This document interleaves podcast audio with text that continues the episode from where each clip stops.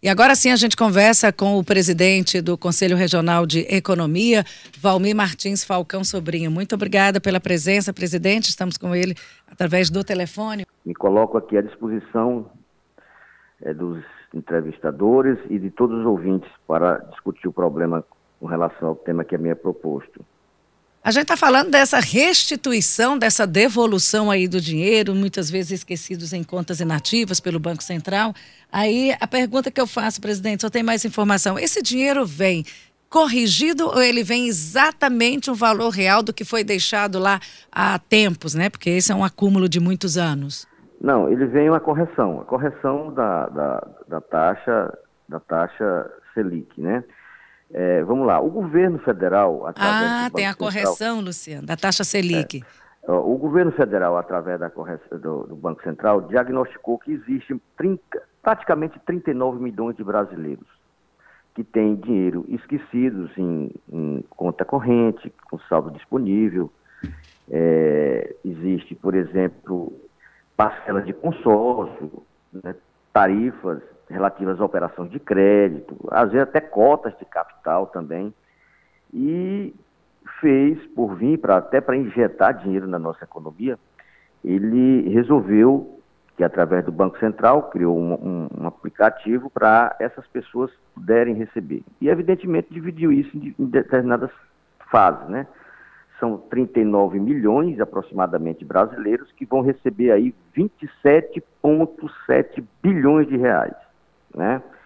É, a primeira fase vai receber agora, no início de março, são, são quase 28 milhões, né? sendo 26 milhões de pessoa física e 2 milhões de pessoas jurídicas, e vão receber aproximadamente 4 bilhões de reais. Além disso, o governo federal resolveu também, existe aí as cotas e o abono, né? Tantas cotas do PIPAZEP. E lá tem quase 11 bilhões de brasileiros com direito a receber isso, que dá, Simone, aproximadamente 23 bilhões de reais. Agora, se você me perguntar, Valbi, isso é muito? Não, é um valor médio de aproximadamente R$ 142,85. Presidente. Mas isso não deixa ah. de injetar dinheiro na nossa economia. É, eu queria que o senhor fosse. Ah, o senhor trouxe uma boa notícia, porque o Luciano nos disse que não teria nenhuma correção. Seria até injusto do governo é, ter um dinheiro, fez uso desse dinheiro e depois de tantos anos devolver o mesmo dinheiro. Esse dinheiro já não teria o mesmo valor. Uh, exatamente. Bem, até porque é, é, são contas que desde 1987 para cá. Ah. Agora, é...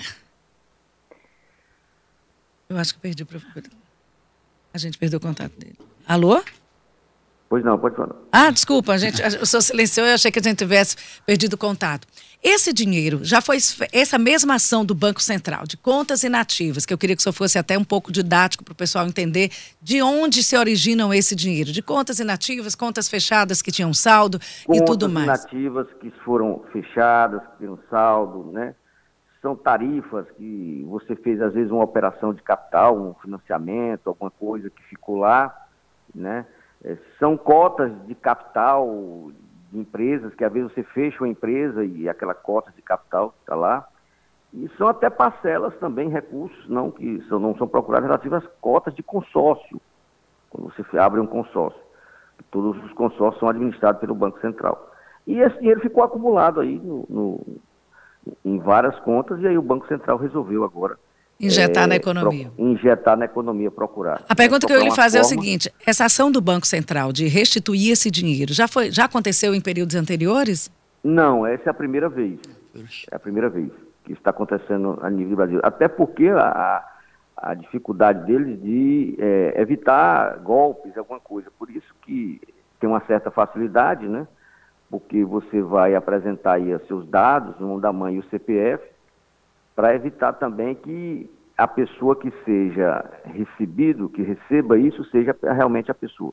Lembrando que. Também o... existe pessoas também, Simone, aqui é bom acrescentar, que às vezes perderam pais, avós, e você pode receber isso também, desde que você comprove o vínculo de parentesco. Mas aí já não faz o, o, o faz o, faz a pesquisa no valores a receber.bcb.gov.br e aí depois vai ao banco e comprova essa. Comprove, é. é, a, a, a, intenção do Banco Central, junto às instituições financeiras, é no sentido de com, apenas comprovar, sem maiores, é, digamos assim, burocracia nesse sentido. É, a vamos... intenção do governo é, é, é, injetar dinheiro na economia. Inclusive, hoje de manhã, você lendo nos principais jornais de circulação, a Folha, o Estadão, você já vê que o governo federal já criando um pacote de, de crédito, né? Vai de novo, é, de novo fortalecimento das microempresas e, e, como também vai injetar dinheiro na economia é, através das operações de crédito, né? Com a taxa de juro um pouco mais relativa. Isso aí é muito bom para, para irrigar a nossa economia. É, Valmir, bom dia, Luciano Coelho.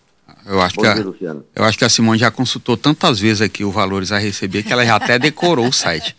Mas o que, eu, o que eu pergunto a você, por enquanto está na fase de consulta. O que, que a pessoa deve fazer, além da consulta, verificando se há algum valor a receber, o procedimento, inclusive para evitar, como você falou agora há pouco, é cair em golpes, e também como é que a pessoa faz a consulta do PIS e PASEP ver valores a receber e como é que ela faz a solicitação do reembolso desses valores.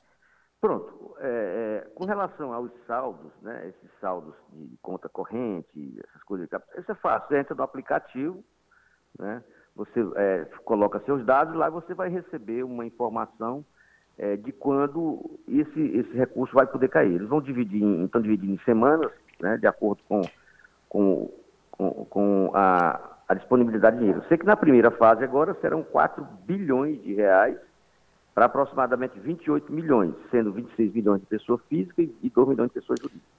Com relação ao PIS-PASEP, você tem que ter o, o, o, o seu NIS, essa, sua, seu número lá de, de o NIS, ou, e, e, você pode consultar também. Já o, o, o PIS é na Caixa Econômica, né?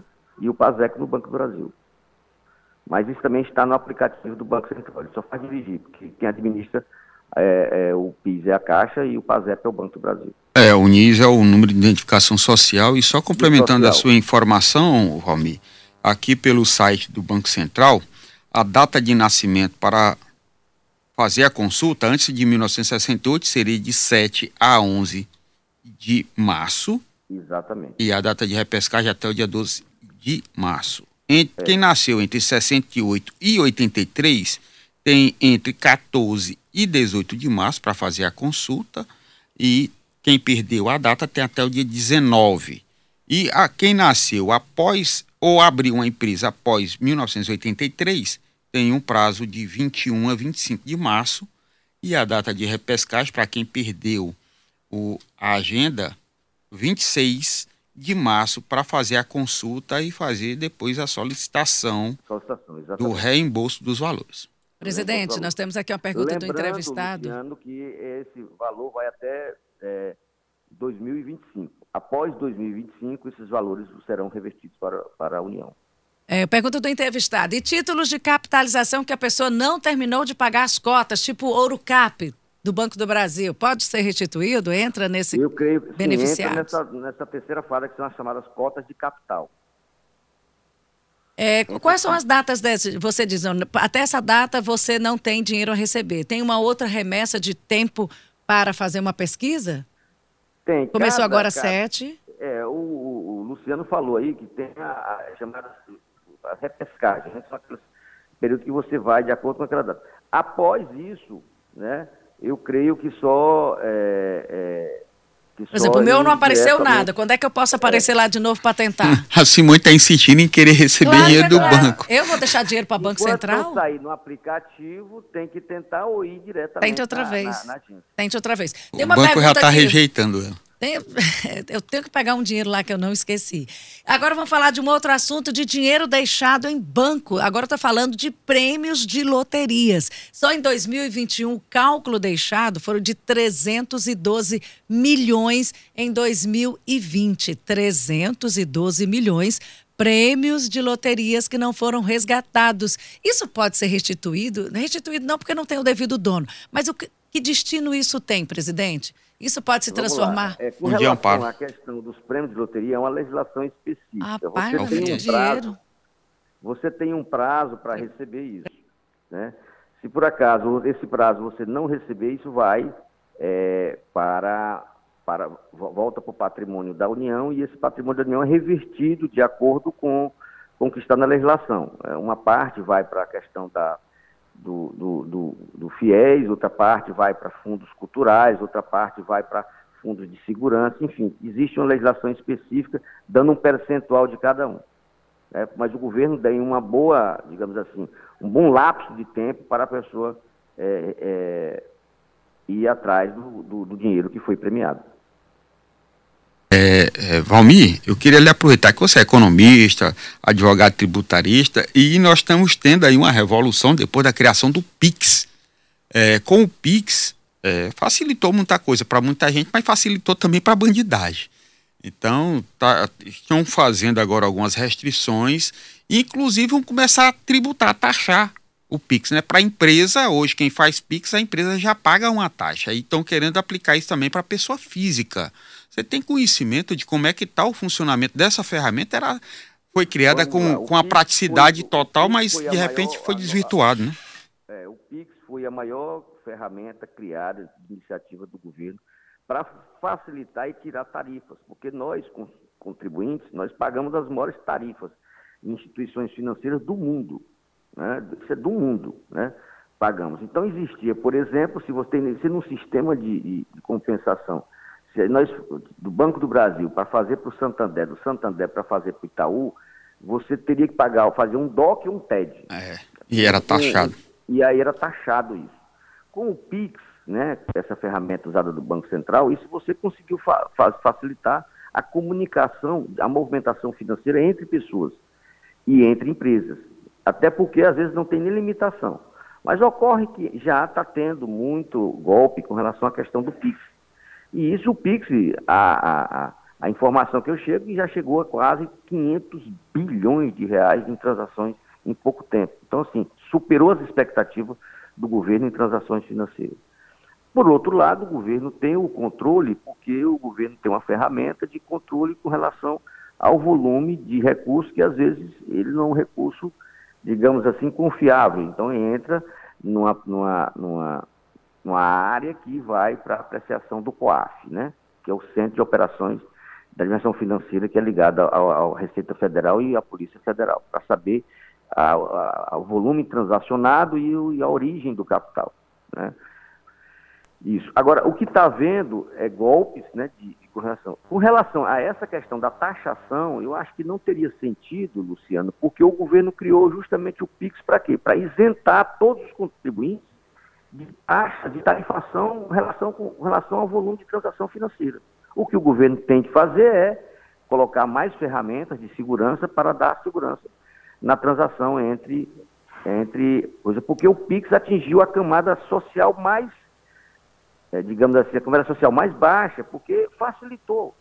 É, e a isenção do, do tributo do também foi muito atraente, né, presidente? A isenção do tributo Exatamente. foi muito atraente. O comércio, inclusive, passou. O, nós tínhamos o famoso cheque, ou cash, depois o cartão, o débito, e o Pix suplantou o débito, porque o débito Exatamente. tem a tributação. Eu então, vi uma mulher pagar um prioriza... picolé. Eu vi uma mulher é, pagar um picolé com cheque, Pix. Simone, o cheque entrou em desuso. Pois né? é, o cheque já Também foi, aí o cartão, era o cartão, o, cartão o tá, débito tá, autom automático.